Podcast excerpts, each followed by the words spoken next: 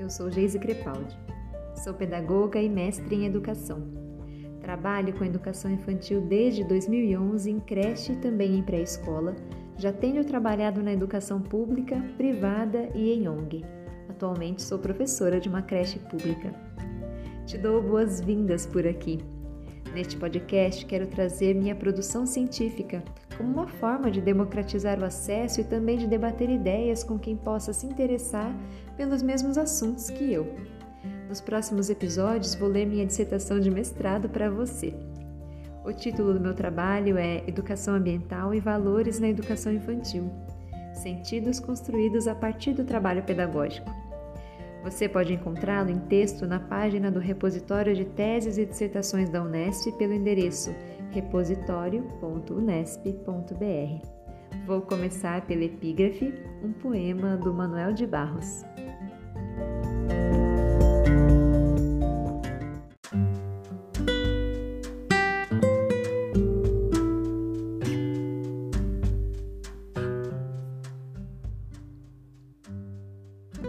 Dou respeito às coisas desimportantes e aos seres desimportantes. Prezo insetos mais que aviões. Prezo a velocidade das tartarugas mais que a dos mísseis. Tenho em mim um atraso de nascença. Eu fui aparelhado para gostar de passarinhos. Tenho abundância de ser feliz por isso. Meu quintal é maior do que o mundo.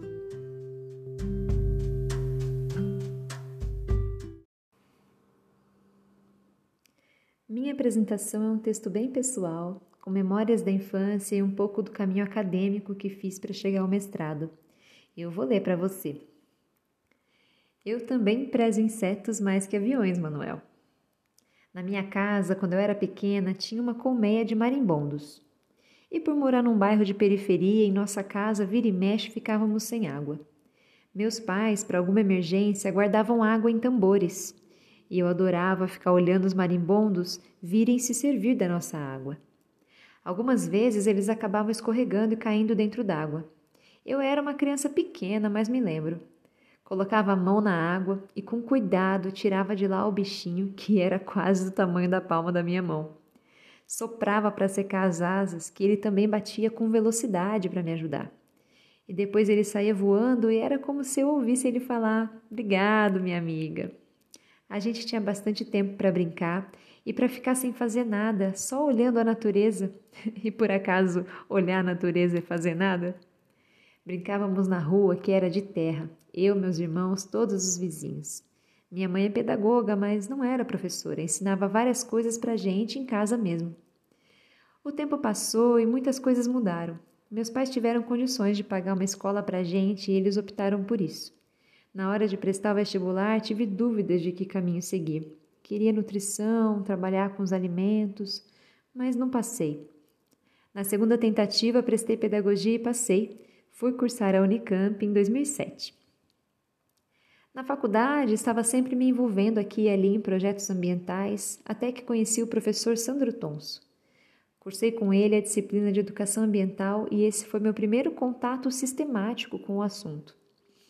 No terceiro ano de graduação, fui fazer um intercâmbio acadêmico lá na Argentina e lá conheci uma outra realidade, a realidade do povo andino, das lutas campesinas, a riqueza das sementes crioulas, do patrimônio genético que estamos perdendo com a introdução de sementes estéreis na nossa agricultura. Voltei para o Brasil quatro meses depois, totalmente transformada por novos valores. E com todas essas ideias, algo me atraía para a educação ambiental. Mas, no meu último ano de graduação, passei no concurso público da Prefeitura de Artur Nogueira, em São Paulo, e fui trabalhar na creche. E que outro universo interessantíssimo é a educação infantil. Finalizando a graduação, estava encantada com as aulas da professora Thelma Vinha e pedi a ela orientação para o meu trabalho de conclusão de curso. Foi uma época desafiante, maravilhosa, em que escrever era uma forma de dar vazão a ideias que não cabiam mais dentro da minha cabeça. Enfim, me formei em 2012. Da prefeitura me mudei para uma ONG, também trabalhando com educação infantil. Depois fui contratada por uma escola particular. E assim, trabalhando e aprendendo, me veio a vontade de fazer um mestrado. Mas em que assunto? Amava educação ambiental. Aprendi na prática a amar a educação infantil também. E com a Thelma, a questão da moralidade, da ética, dos valores sempre presentes em meu trabalho, ah, onde é que eu poderia unir todos esses assuntos de interesse? Buscas e mais buscas na internet me fizeram chegar até a querida professora Dalva. com esse nome, sem pieguismo, acho justo chamá-la de Estrela da Alvorada, pois vejo sua capacidade de olhar para seus alunos, de apostar neles, de investir. É como um dia novo que nasce todinho à nossa espera para que façamos dele nosso melhor. Tenho muito a agradecer a todos os outros professores e amigos que também se somaram a essa trajetória. Claro que não se resume uma vida em duas páginas. Então, nessa apresentação, quero apenas lembrar que este trabalho que apresento hoje é resultado não apenas de uma pesquisa de dois meses de filmagens, mas é resultado de uma porção de vivências, de sentidos, de valores que foram ao longo do tempo mostrando uma direção a seguir. E aqui está, em formato de texto e agora também em formato de áudio. Mas quem sabe tudo isso começou com salvamento de um marimbondo? Sou grata. Agora começa meu trabalho propriamente dito. Ao longo do texto haverá citações e achei melhor, para não perder fluidez de leitura, ler o texto como ele é, sem parar para falar o nome dos livros consultados. Você pode consultar tudinho se tiver interesse na minha dissertação no repositório da Unesp. Introdução. Para dar início ao relato da pesquisa que realizei, gostaria de introduzir o assunto desde os debates que têm me mobilizado a buscar o mestrado. Na apresentação, falei sobre a experiência na universidade e o relacionamento com professores inspiradores. A partir de então, me sinto transformada, e talvez seja esse o desiderato da educação. E assim começa essa história. No ano de 2007, na disciplina de Educação Ambiental oferecida pelo professor Sandro Tonso na Unicamp, pela primeira vez eu pude compreender o quanto a questão ambiental deve ser entendida como uma questão socioambiental. Isso porque não se pode dizer que o assoreamento dos rios, a extinção de espécies, a poluição das nascentes, os desmatamentos, contaminações do ar, entre outros problemas ambientais, são problemas isolados da conduta humana. Para o professor Tonso, parece difícil de aceitar que haja uma real oposição entre ser humano e natureza. Ele diz que costuma afirmar em aula ou nos trabalhos de educação ambiental com comunidades que não existe empreendimento humano cujo objetivo seja a desertificação de solos, a poluição das águas ou a depleção dos recursos naturais. Na base dessas atitudes de destruição da natureza que realmente ocorrem, sustentando-as e fazendo uma espécie de cortina de fumaça, estão duas características significativas destes nossos tempos. Primeiro, a falta de percepção de que tudo está ligado. E segundo, a falta de respeito para com o outro.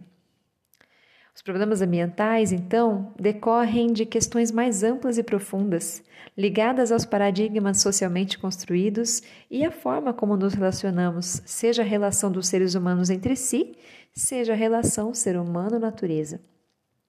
Vou olhar, então, com especial atenção para os grifos que o autor colocou no texto dele.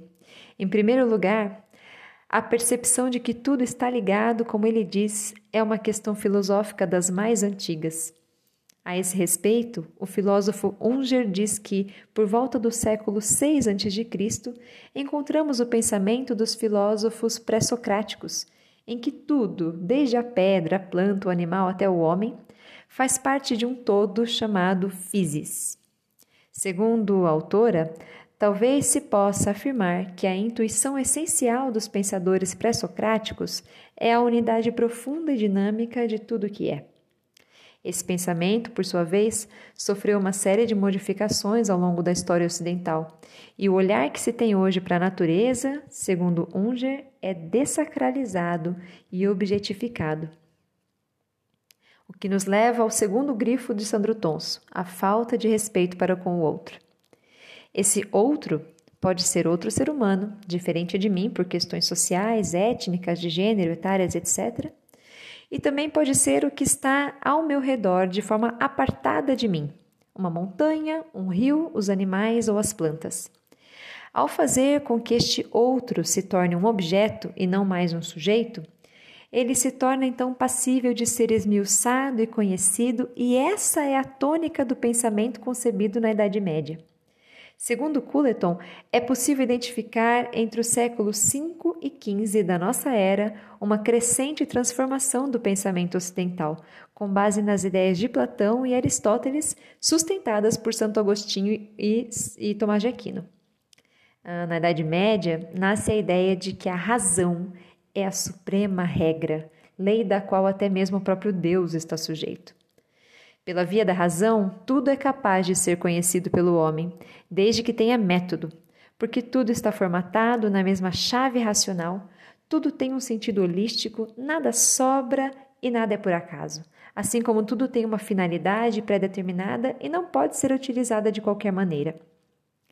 Essa é exatamente a gênese do antropocentrismo, que, segundo Severino, irá influenciar no século XVI o filósofo Francis Bacon na defesa da supremacia do pensamento científico em detrimento do pensamento teológico que marcou a Idade Média.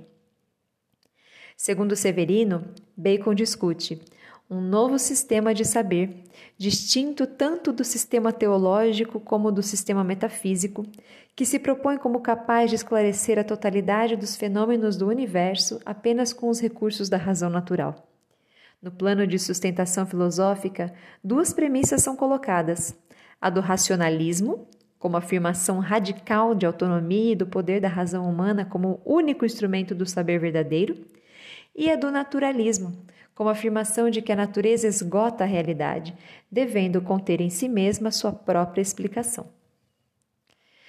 O homem, então, poderia libertar-se do poder que a Igreja exercia na Idade Média e seguir livre para, por meio do método científico, desvendar os mistérios que o cerca.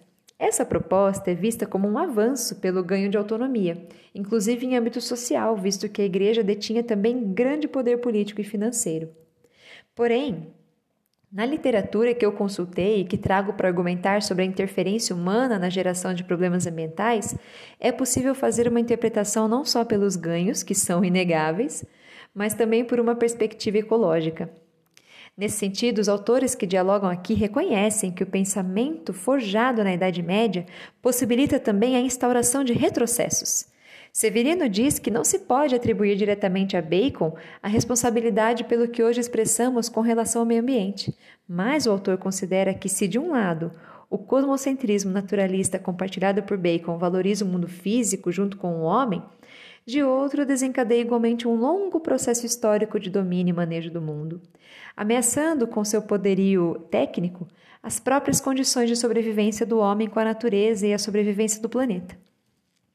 Isso porque ao poderio técnico se alia a objetificação de tudo que existe, gerando uma cisão no relacionamento do homem com as forças da natureza. É preciso entender que em outra época, na Grécia Antiga, né, desde a Grécia Antiga até a Idade Média, esse relacionamento também era marcado pelo medo do desconhecido e pela possível ira de um Deus tirano e opressor. Essas novas ideias, então, têm seu caráter libertador inegável. Mas os autores apontam o quanto essa mudança de paradigma levou a humanidade a ocupar o papel de tirania que antes era ocupado pelo desconhecido ou pela divindade. O mundo ocidental, no século XVI, é marcado pelas grandes navegações, expansões e conquistas e pela nova busca humana de supervalorização de si mesmo, como se vê, por exemplo, nas artes do período, pela tendência de pinturas de autorretratos. A liberdade subjetiva ganha força, e segundo, segundo Bornheim, o século XVII é marcado pelo nascimento do individualismo. Nesse particular, é famosa a frase penso, logo existo de Descartes, que faz com que o homem se identifique como demiurgo, criador de si mesmo. Importante também citar que a ascensão da burguesia conferiu sustentação a essa lógica de individualismo no plano econômico e social.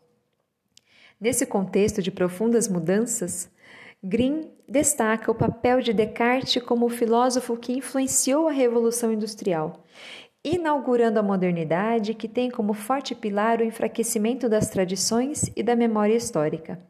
Bornheim concorda com essa afirmação ao dizer que na modernidade a constante mudança é um alvo a ser perseguido. O próprio mundo moderno, diz Bornheim, todo ele busca no fundo ser outro que não ele mesmo, por exemplo, através da Revolução Industrial e pressupõe uma transformação tão radical nas próprias estruturas da realidade e em todo o modo ocidental de viver e conviver com a natureza, não no sentido estrito, mas de conviver com o céu e a pedra, de conviver com o outro, com as outras pessoas, de conviver com os mitos e com a palavra, isso passa a ser feito através de conflitos inusitados, porque tudo passa agora por um processo de transformação que é muito, muito radical. Essa afirmação é importante para entendermos como chegamos ao relacionamento atual com a natureza e com os seres humanos entre si na contemporaneidade. Para os autores nos quais eu me referencio, a filosofia do século XVII contribuiu para elevar a ciência exata a um status de ciência verdadeira, e as ideias cartesianas repercutem nas demais ciências e propõem uma hierarquização do saber. Citando trechos da obra de Descartes, Green deixa claro o lugar obsoleto que a sabedoria popular e tradicional passou a ocupar frente ao método científico proposto pelo filósofo, de separar o objeto do conhecimento em partes, analisá-lo e produzir um saber objetivo e sólido a seu respeito. O saber produzido assim possui o lastro de ser uma verdade neutra e totalmente independente de intervenções éticas e políticas. Ao falar sobre o legado de Descartes, Green afirma que suas ideias influenciaram muito a nossa relação com a natureza, pois Descartes foi o primeiro filósofo a propor uma física matemática. Com Descartes, a física deixa de ser especulativa e passa de fato a intervir na natureza. As consequências disso são enormes para os desdobramentos da nossa relação com a natureza.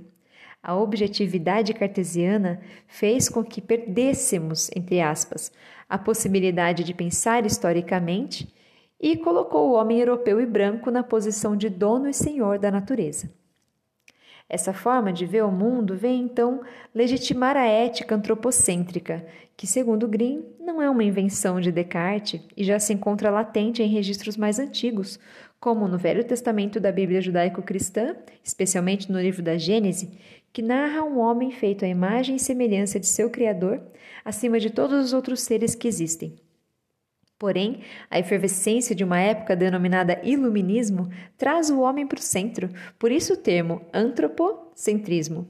As ideias de Descartes, então, têm força por estarem alocadas no contexto histórico europeu das profundas mudanças que já estavam em curso. Toda essa influência do Iluminismo se faz sentir na contemporaneidade e vou propor um salto na história para adentrar na questão de crise ambiental que nos cerca hoje pois essas breves páginas que até agora redigi têm a intenção de situar a discussão ecológica nos nossos dias.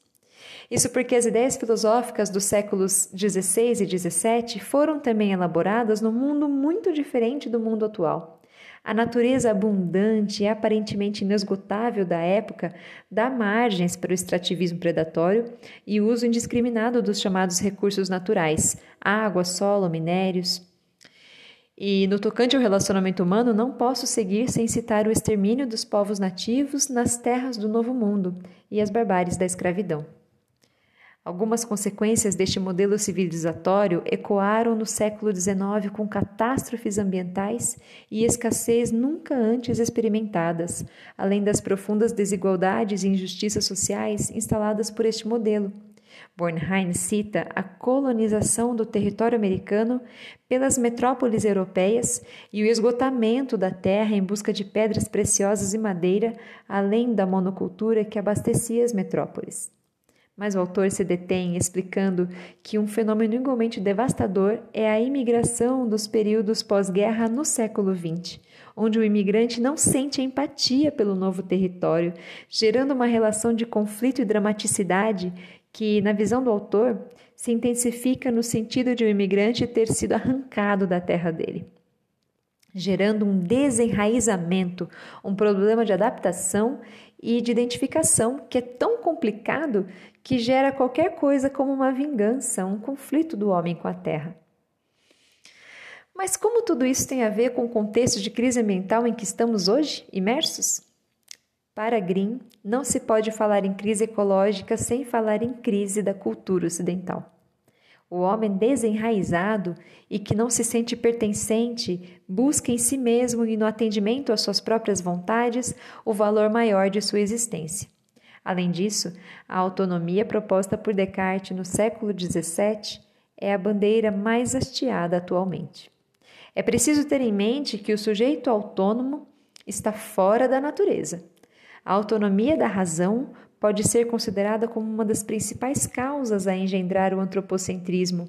Em uma postura antropocêntrica, o homem é considerado o centro de tudo e todas as demais coisas no universo existem única e exclusivamente em função dele. O antropocentrismo é um mito de extrema importância para a manutenção da crise ecológica, disse Green. Caminhando por essas ideias, encontro nos valores contemporâneos uma possível causa para a crise ambiental que nos cerca pois ao valorizarmos demasiadamente a nós mesmos, damos vazão a um imediatismo, traduzido na satisfação de nossos desejos, e a uma alienação, onde, para dar um exemplo, já não importa se a peça de roupa que eu compro em promoção é fruto da exploração do trabalho infantil e de uma empresa teste poluidora que atua do outro lado do planeta. E foi com essa percepção que me aproximei da questão dos valores. Foi porque ao longo da história humana aqui narrada perdemos a noção de que tudo está ligado e não temos exercitado o respeito pelo outro, como disse Andrew Thompson na primeira citação deste trabalho.